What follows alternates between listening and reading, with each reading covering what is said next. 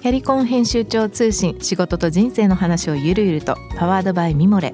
このポッドキャストではミモレ編集長の河原咲子が時には一人で時にはゲストをお招きしキャリアコンサルタントの資格を生かして仕事と人生そして職業キャリアだけじゃないライフキャリアの話を誰にでも分かりやすくゆるゆるとお話します。毎週金曜日に新しいエピソードを配信中です。ぜひ一度聞いてみてください。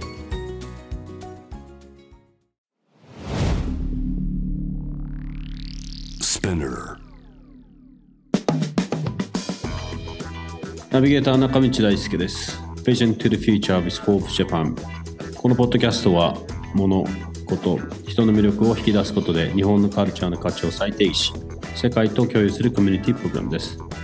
Forbes Japan Web とは記事として連動し音声ではスピナーを通じて主要リスニングサービスにてお聞きいただけます。Forbes Japan Web は概要欄のリンクからぜひチェックしてください。そして番組の Twitter、Instagram アカウントは BTTF アンダーバーコミュニティです。ぜひぜひそちらの方もフォローをよろしくお願いいたします。今回はですね、ロンドンのクリエイティブ集団、えー、トマトの創立メンバーで映像作家、そしてアーティストでもあります、えー、サイモン・テイラー、我々のキッチンのカンパニーのロンドンのダイレクターも務めてもらってます。サイモン・テイラーをお迎えしてお届けしたいと思います。Hi, Simon. Hi, Mitchy. How's it going? Good, good. Thanks for coming in from London. Oh, thanks for having me on the show. Yeah, we just missed out each other um, in, in, Tokyo while you were here last week to uh, bring you up to this show, but um, just didn't didn't happen then. But it's good to have you finally on the show. Yeah, we were too we were too busy, but uh, you know yeah. we can do this with modern technology. So. Here we are. Yeah. Okay. Um, let me introduce you with your profile in Japanese. Start with. OK。あの、そしたらちょっと僕の方からサイモンの簡単なプロフィールご紹介したいと思います。えー、キチャンカンパニーロンドンのパートナーでもありまして、トマト、えー、のクリエイティブディレクターでもあります。映像作家であり、アーティストでもありますね。えー、1991年ですね、えー、結成されたアートとデザインの集団、トマトの創設メンバーであります。で皆さんもご存知だと思いますけれども、様々な分野を統合するアプローチで注目されているチームですが、商業的なクライアントとお仕事をする傍ら、スペイン、サラゴサでの国際国際博覧会や、その公演の中央パビリオンでのデザイン中心的に役割を果たすなど、文化セクターのプロジェクトも数多く展開している、えー、サイモンです。展示作品はですね、あのロンドン、イギリスだけではなくて、日本、韓国、ドイツ、スペイン、アメリカ等でも、えー、発表されております。国内ではですね、代表的なプロジェクトも、えいくつかありますが、えもう10年ぐらい前になりますが、国際的なこう沖縄県のリブランディングをあの目的としたプロジェクトや、国連のための映画制作、そしてロンドンオリンピックのレガシープロジェクトとして、公共あの公共にある彫刻などがあります。我々キッチャーのカンパニーではですね、パートナーとしてクライアントのクライアントへのブランド戦略提案に対してクリエイティビティを重ね合わせてグローバル視点で戦略立案を東京チームとともに、えー、いろんな形で行っております。はい。ということで、えー、まあ、ある程度皆さんもご存知だと思いますが、サイモンの紹介で、今日はですね、ちょっと英語でえー、今日と来週、えー、2回に分けてサイモンといろいろと話をしていきたいと思いますが Okay, back to, back to Simon. I've um, kind of briefly kind of introduced you uh, as based on your sort of profile. Um, that's basically said that you are a founding member of Tomato, and then there are quite a lot of different types of projects that you've been kind of running through so far. And also, um, you've been part of KNC for what three, four years now, um, being a director of, uh, of of our London office. So um, let us um, let us know where where your kind of inspiration and where, where things have started and what's what's kind of what's your background and what's your history start from. Yeah, okay. Um, I've been very fortunate through my career to work in quite a lot of diverse media. Mm. Um, and really, where that started was uh, while at art school. I got very interested in film and mm. um, started making uh, my own films uh, around London. Um, uh, the first one I actually made was about graffiti on the underground system in, in London on the trains. And mm. a Japanese company, Space Shower TV, they picked up on this and um, Space Shower TV. Yeah, really at the early days. I mean, they'd literally just Right. started uh, Yeah. back in, in the late 80s. And they, um, they picked up my film and then commissioned me to make more pieces for them. Uh, Mhm. it was a really Is that your first time. connection to Japan then? Um, I, I More or think that was my first my first commercial connection. Yeah, Right. uh, I'd been in Japan before that, um, some, from sort of '85, I think, and um, I met a lot of people that were connected to Space Shower. They were some of the founders of Space Shower. So, you know, this uh, this happened. Uh, Mm. I got these commissions. I literally just come out of art school, and I got these commissions to to do more films from Mm. them. And um, they they kind of became my new school. You know, I was Mm. learning while I was doing that, um, Mm. coming backwards and forwards, and meeting more and more people. Um, so, what was what was sort of interesting about the film background was that it involved quite a lot of the the tools that we need uh, for the the modern way that we work today. I mean, we need to Mm. learn communication, visualization, concept, strategy, all these kind Mm. of uh, teamwork, collaboration sort of points. Mm. So I I found film a very useful grounding for, for everything uh, that I was doing and went on to do.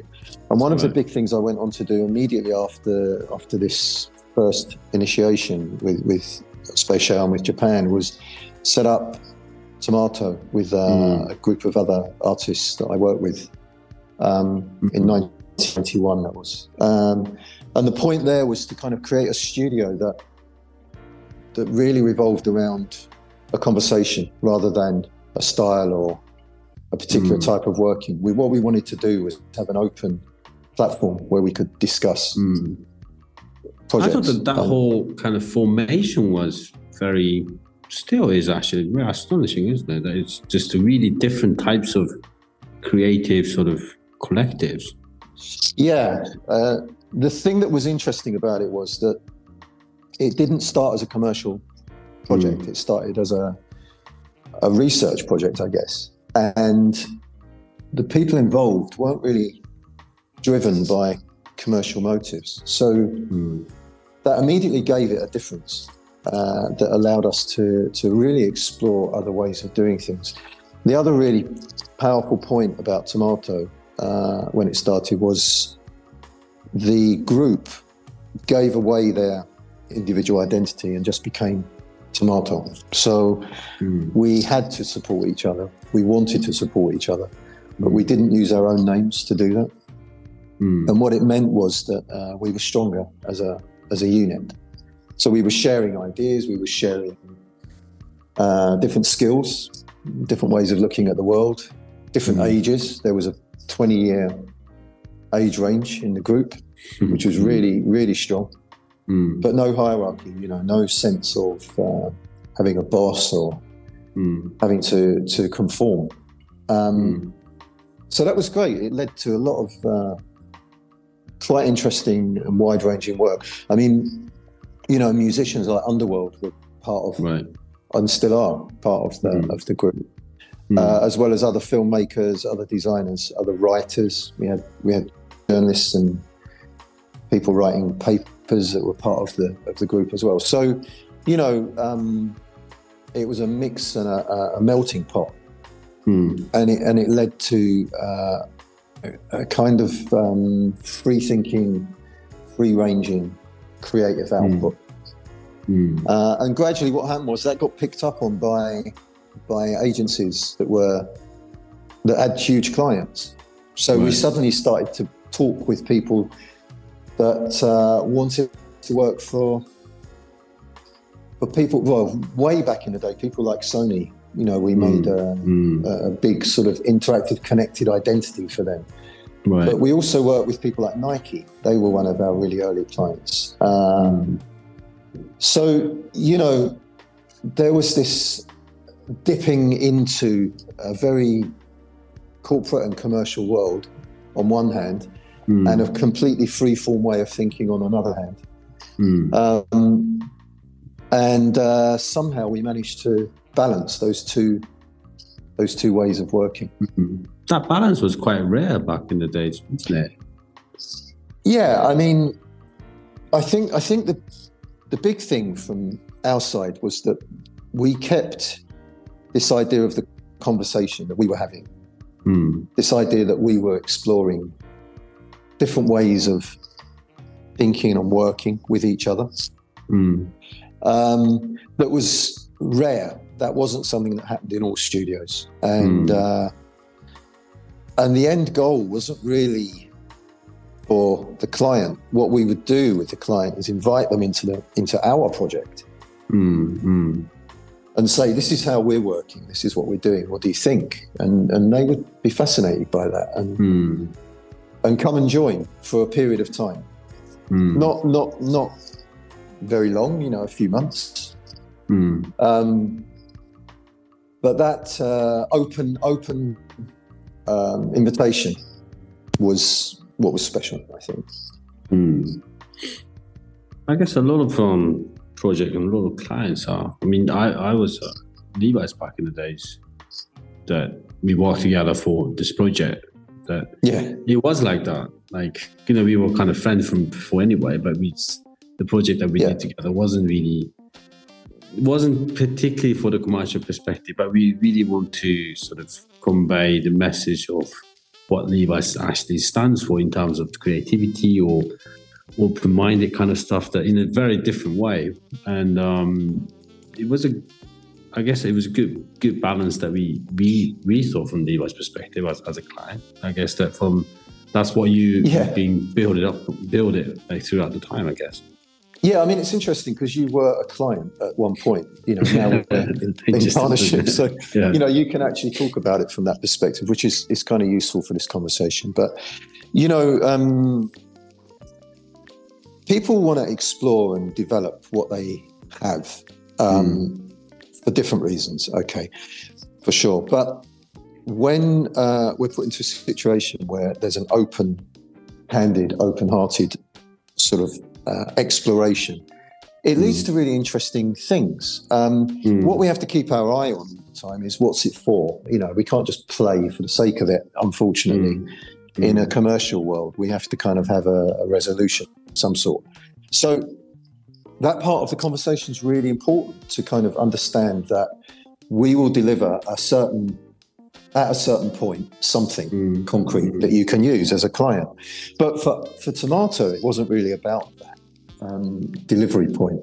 For us, it's every project is a continuation of the next one. It just keeps moving and keeps developing.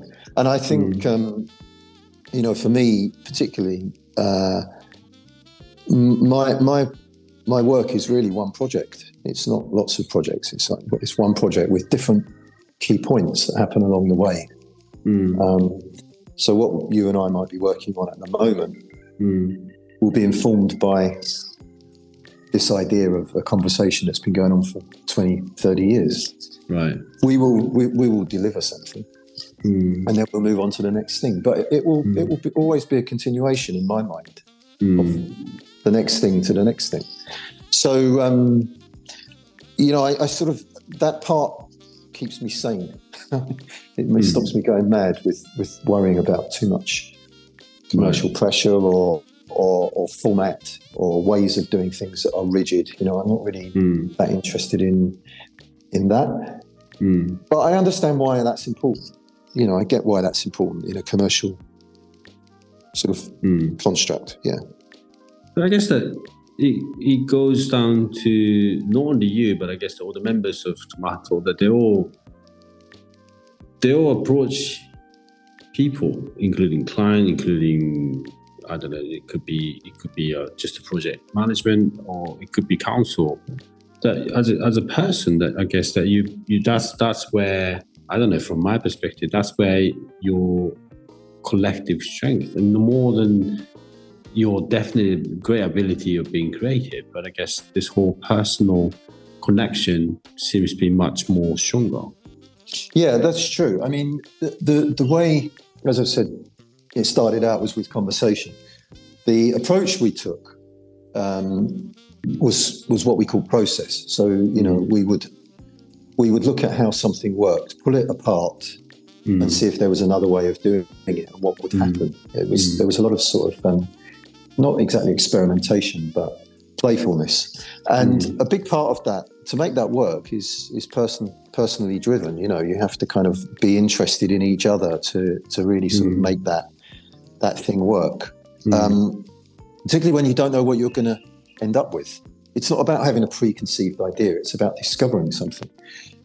When you do that together in a group, that's really exciting. Uh, you're sharing.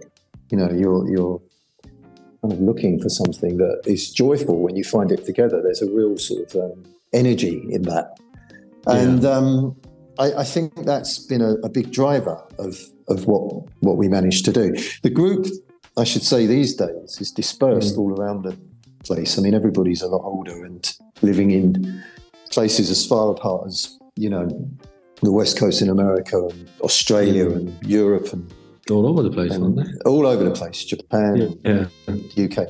So you know we're, we're not all in one room together like we used to be, but there's still a really great mm. communication between us. I'm talking a lot mm. at the moment with with John Warwicker in in Australia. We're mm. working on some projects, and and then Michael, who's in London. Uh, mm. And occasionally we get together physically or online, and it works. It's good. Modern technology right. is wonderful for that that right. route. Um, but I think the core of it is this idea of discovery. That's really mm. what we're trying to, you know, what we've always tried to maintain without mm. having a preconception. Mm. Um, I think um, quite recently at Tokyo, in, in Tokyo, Parco, you, you guys did a great exhibit sort of looking back of your was it 20th anniversary or something? Was it, 20th? it was yeah, it was 20, 25 years. 25, yeah, I mean we did that. Years. It's a it's a it's a little while ago, but we had very fortunately we had the last show. I think it was last mm. major show in the gallery at, at um, Parco, and the store was being shut down and refurbished, completely right. rebuilt, I think, and. Um, mm. And so they sort of gave us the whole department store. I mean, we had something going on on every floor I really? When that show was oh, on. I didn't realise that one. Yeah, yeah, no, it was interesting. I mean, it was focused, a lot of focus was in the uh, one of the galleries. I think they had two galleries. Yeah. Karl Hyde from Underworld, he took over one of the spaces completely for his painting. Mm. And Underworld actually played on the roof yeah, of, yeah, yeah, of, the, of, the, department store.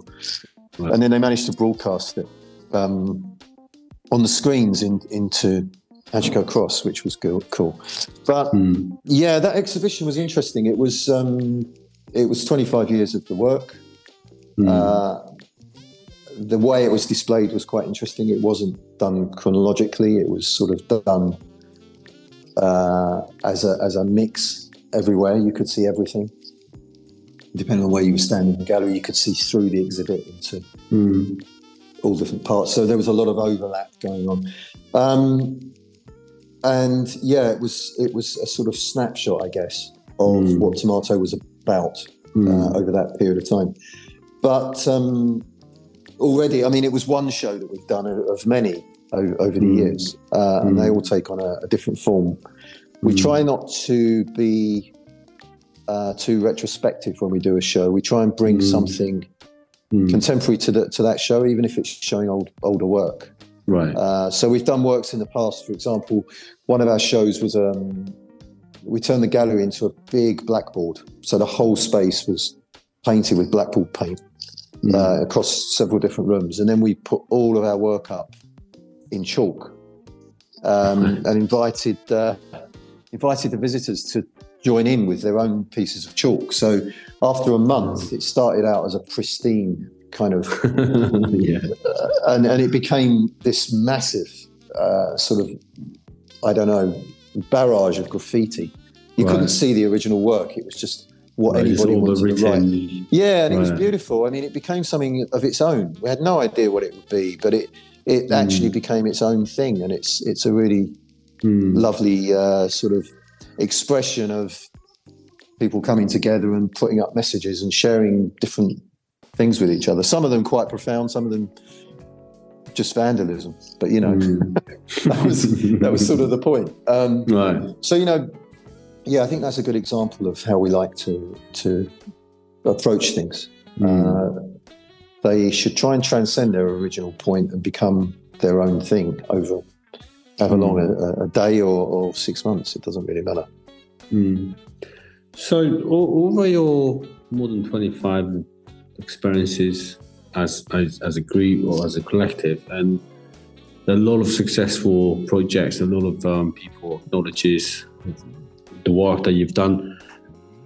But uh, what was what was anything that you remember? That what was the most difficult moment going through this this collective? It could be I don't know I don't know anything about this in, in terms of the difficult moment for me, but what when you faced that moment, what was it, and then how did you overcame, if any? I mean, you know, my creativity is kind of full of uh, challenges, isn't it? And mm. and you know, fighting compromise is is mm. the hmm. hardest part of it. Um, you you, you want to say something, you want to say it clearly uh, in a certain way. Um, mm. But the reality of, of you know of life is that you, you, sometimes do have to make compromises in order to get that out or get mm. that to, to, to, kind of come to fruition. So I think fighting compromise or working with uh, with compromise is the most challenge has been the most challenging part. Mm. um, uh, because because the, you know you don't want the thing that you've made to look compromised or to be compromised. Otherwise it's it's valueless. Right. Um, so it, you know to answer your question that sort of happens on a daily basis that you're kind of like challenged by hmm. that point. Um, and and but what's really great is kind of working through that point and sort of mm. coming out the other side and saying no that's okay that's not actually compromised mm. that's developed that's moved on that's stepped forward and right. um, the, the the the difficult points have been where that sometimes you have to walk away and it's and it's not what you want it to be mm. it's not uh, it, it becomes something for a client that perhaps isn't uh, as pure as you'd hoped. Right. And that happens occasionally, but um,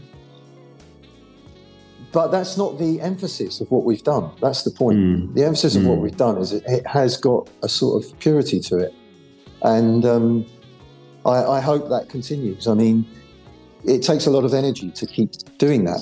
Um, I don't mm. like to sort of provide services. I like to provide a point of view. Um, mm That's interesting. That's very yeah. good. Hmm. Yeah, yeah. It has to be in partnership with the client, though, because you know, as I said at the beginning, we're very aware of what needs to be pr- produced. Mm. Um, it has to be put out in the world and useful. Uh, right. At the end, so um, yeah, there's that tension between delivering and compromising and being pure and honest. Mm. That's the so, difficult part. Mm. So uh, I guess as, uh, along the line that you've um, you've gone through all this, almost like every project that you might have come from come, come across with uh, difficulties too, but then you, you've got a lot of projects coming out in Japan or coming out from Japan. What's your sort of relationship apart from after after the space shower project? somehow, Japanese love Tomato's work, I guess. Yeah, I mean the relationship with Japan was interesting because the, culturally Japan fitted with, I think, how we were looking at what we mm. wanted to do. Um, in that um, Japan has a, a sort of um, very fast turnover of information. Mm. Um, but that information might be visual information or it might be uh, cultural information. There's a kind of um, a real vibrancy and a real sort of hunger and thirst on Japan's mm. part for novel or new things. And um, when they saw what we were doing, they realized that we were all about exploring what might mm. be, um, and and found that interesting and, and wanted to kind of engage with it mm. because it, it because it tapped into Japan's interest of of new things. Mm. So um, a lot of work started to come from there, and uh, and and I think we we have this sort of interesting coupling, you know, of mm. being able to provide something that's wanted. Um, it's not to say that. Uh, that, that Japan just said, "Here's a here's a free ticket. You know, go and do whatever mm. you like." Mm. Um, but there was definitely uh, an understanding and an engagement mm. with with our approach. Hmm. Um, I agree. I agree. But but what's interesting as well is you know the relationship, for example, with America, where we had quite a lot of commercial success as well. America's mm. a very different story. They, they, there's a, a, very directness, you know, mm. sense of directness in America mm. you have to kind of hit head on and, and really understand. But I think if you're upfront and straightforward mm. with America, you can do equally interesting things. What's interesting about going back to the Japanese point is that it's more elliptical, it's a little bit more um, ambiguous. Mm. So we were able to play with both of those different parameters and, and sort of um, work in both cultures, but in mm. quite different ways. I found quite quite different sort of uh, setups. Mm. You you mentioned the word culture, and um, you as as as a, as an English person, and there are a lot of connection to Japan, and then I'm sure that you find some cultural differences, uh, but as well as I, I, personally think there's quite a lot of similarities between the British and, and Japanese cultural background. Um, how how did you find this cultural perspectives of you being a British person, like coming into Japan and working with the Japanese companies or the or, or, the, or the people or the teams? What's um how, how, what's what's your point of view on that one? Well, I think on a quite simplistic level, I mean, you know, geographically, we look quite similar. Uh, we're mm. islands on the edge of great big continents. Mm. Um, and, and, you know, that plays a lot into how people see themselves mm. and how they behave. And, and um, that's, that's on quite a simple level. But when you start to unpick that, you, what you also realize is that, you know, uh, Great Britain, as it likes to call itself, has been invaded and occupied so many times we can't count. And Japan has been closed to the world for so many hundreds of years that, mm. um, that so that you know that that had a re- that's had a, obviously an enormous impact on two peoples that geographically are similar, but culturally mm. are very very different. Mm. Um, and, but I think there's enough crossover uh, at a base level for us to understand each other, mm. uh, w- what we might be thinking. But as soon as you lift the lid on, on, on that, you start to see mm. differences. And, mm. you know, it's not, we're not the same by any stretch uh, of the imagination, but mm. there's enough similarity to make a connection. I think that's the point. And um, mm. that's why it's always been so interesting being mm. coming to Japan and working with Japanese people is to sort of see what those similarities and differences are. Um, mm. We did an exhibition with Shiseido at their Ginza Gallery uh, around 1997. It was it's quite a while back, and mm. the hmm. theme of the exhibition was what are the similarities and what are the differences between our two cultures. Really? Um, yeah, yeah. And we, we looked at six six subjects. We looked at, um, at um, food, you know, really basic stuff like food, uh, hmm. money, uh, um, transit, uh, faith was another one, uh, mm. communication, and then and lastly love. I think they were mm. the hmm. the six subjects and um, and then we sort of just explored what they might be, what where where they overlapped, mm. and um, yeah, that was uh, a real eye opener. Actually, um, mm. I really started to see how far apart we can be at times, mm. but also how perhaps opposites attract, don't they? And uh, hmm.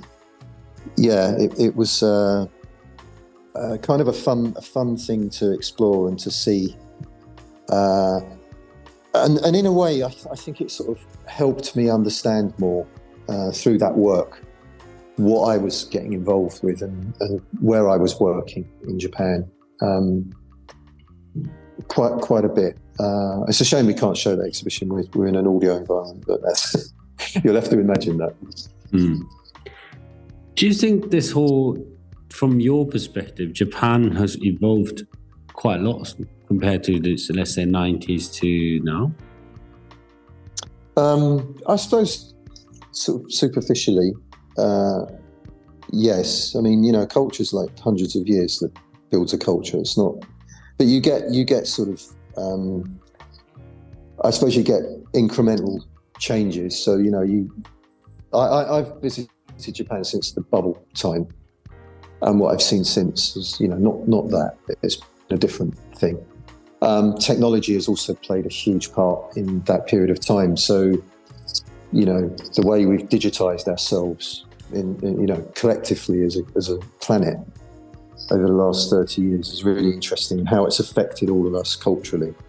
So, for sure, Japan has, has altered, but yeah. so has the rest of the world. I mean, it's not um, particular to Japan. Um, I, I think the, the base notes, if you like, the, the foundation of Japanese culture is still there. It's still, as you'd expect, it's a strong culture, so it's it's evident, and that's not changed at all. I don't think. Um, but the superficial quality on the top, the, the thin skin of, of a decade, alters and, and changes definitely. Mm. Because I think we, we've been experiencing Japan's sort of um, energy level per se mm. has been decreased a lot, particularly I guess the last I guess ten years, and, and also this pandemic didn't help this whole kind of movement. And um, after after this pandemic, I personally think Japan has lost so much energy, and mm. still trying to figure out how to get back and then this this kind of links to all this other stuff as well that we've been kind of losing what we call the you know the lost 20 years since the bubbles. And there, there's no sort of political stability there's no sort of economical growth and all those things background there that it's, it's it actually to me it's, it's affecting a lot to the confidence of the japanese in general particularly from you know the global kind of um, global view and we're not be producing, you know, the great output from here. What do, do you feel? do you feel similar that that context? Do you feel something? Yeah, I, mean, I, I, I, get your point because I think you know if you look at Japan post-war, um, particularly in the '60s and onwards, up to the bubble point, it was a powerhouse of production. You know, shipping things to the, the rest of the world. It was um, and really high quality as well. So it became um, a byword for both sort of innovation um, and quality uh, and and affordability. Mm. I remember when I was a kid, we had a a Japanese car in the 70s. And it was quite unusual in our street because, mm. you know, um, there were a lot of Fords and, you know, British makes. Right. And, and for some reason, uh, we didn't have one of those. We had, well, I know what the reason was. My dad was sort of like really fascinated in this new stuff that was coming from from Japan and he wanted to be part of yeah. it. So we had this we had this car and uh, it caused a hell of a lot of interest. And that energy, I, I sensed it even as a a kid. I, I sensed what mm. that was about, and then mm. you know, um, watch that evolving. And I and I get your point that you know since perhaps that that peak, which may, mm. might feel a little bit like um, the the energy levels are different, but you have to look at it in a in the context of the world and, and how different. Mm. It, it's not about culture. This is about economy and you know mm. economies shift and change and i think japan's gone through uh, massive economic upheaval but it's done its best to manage in the way that it sees fit um, mm. and i'm not an economist but I, I can i can see how um, how it wants to contain what it has to some extent mm. Um, how that how that's going to play out going forward is, is really interesting i think um, so perhaps a technological question. It's less mm. uh, a, a, brute question of producing products. Hmm. it's more mm. about uh, the, the future of the world is, is a lot yeah. more about how we adapt to technology and application. Um, yeah, so we're right in the middle of that, and I don't I don't have Mm. the answer. I wish I had the golden bullet answer to that because うん。you know we could fix a lot of things. But um, I would say that Japan seems to be you know innovating and embracing uh, as a member of the of the technological world community. It's it's keeping um, up the speed. It's not falling behind. It's pro- it's progressing and pushing. Um, Yeah. I often hear of innovations coming out of Japan that I think are really interesting, uh, novel things that are sort of starting to push. You know, um, we're, we're yet to see. But I, think the other thing that's interesting about Japan, you've got that very modern technological desire to advance, and then you've also got Mm. um, the the more ancient historical Mm. uh, part of Japan that the rest of the world is is deeply interested in. Um, So, so there's a kind of balance for what Japan can do and how it can present itself to the world and, and be part of the Mm. world community, the uh, the economic powerhouse of the world, if Mm. you like. Um, yeah. So, and then the way it, goes about doing that, the the, the way the people uh, and and the businesses sort of behave and develop, I think is still interesting. Um, Yeah. it's there's always been a very strong sense of the social good in Japan or the cohesive society うん。that does seem to be one of the lasting strengths of, of the culture. And um, that can have good sides and bad sides, but it's very cohesive, I think, is, is the Mm. bottom line. I wanted to I wanted to have a bit of a debate and a bit of a discussion about this whole kind of potential about Japan, and I think uh, on on top of what you just mentioned, I think there are a lot to do with cultural as well as personal perspective that need to be added onto this. Um, but I want to talk about that in next week with you. Yeah. So thank, thanks for joining us the show today. And uh, That's let's a pleasure. continue thanks the conversation next week. Great. Look forward to it. Cheers, man. Thank you. SPINEAR. はい、ということで、えー、今回のゲスト、サイモン・テイラーさんをお迎えいたしました。あの、今回も以前、あのうちのパートナーのユーゴ・ブレルとやった時と同じように、英語で話してますけども、これのトランスクリプトというか、日本語の記事をですね、フォーブスジャパンの方にも、えー載っけたいと思ってますので、ぜひそちらの方も読んでいただければと思います。まあ、今日あの話の最後の方にですねその今までの彼らのトマトの活動からこう今の日本この10年ぐらい少し元気がなくなってる日本とま思ってる、まあ、そこからこう次に向けての話を次回ポテンシャルも含めて話をしていきたいなと思ってますので、えーぜひそちらの方もお聞き逃しなく来週までお待ちください。はい。ということで、えーサイモン・テイラーさんをお迎えいたしました。次回もぜひよろしくお願いいたします。中道大輔がお送りしてきました Vision to the Future with Forbes Japan。このゲストトークは毎週月曜日に配信されます。同時に Forbes Japan Web にて連動したコンテンツが公開中です。また、ショートコンテンツ Vision to the Future Stories と題して毎週水曜日、金曜日に Forbes Japan よりピックアップしたニュースもお届けしております。スピナーのほか、Spotify、Apple Podcast、Amazon Music などでお楽しみください。質問、感想等ございましたら、番組の Twitter アカウント、BTTF アンダーバーコミュニティにお寄せください。Vision to the Future with Forbes Japan。え次回も、えサイモンさんと共に、このお話の次をしていきたいと思いますので、ぜひお楽しみにしていてください。ここまでのお相手は中道大輔でした。See you next week.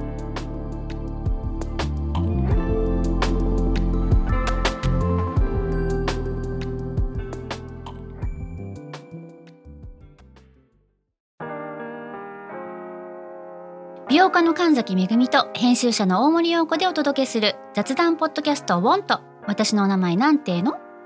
ふと私って誰なんだと自分がぐらついてしまうそんなあなたと毎日を楽しくするサバイバル術を一緒に考えていきます。ウォンとは毎週水曜日朝5時に配信ぜひお聞きのプラットフォームでフォローしてください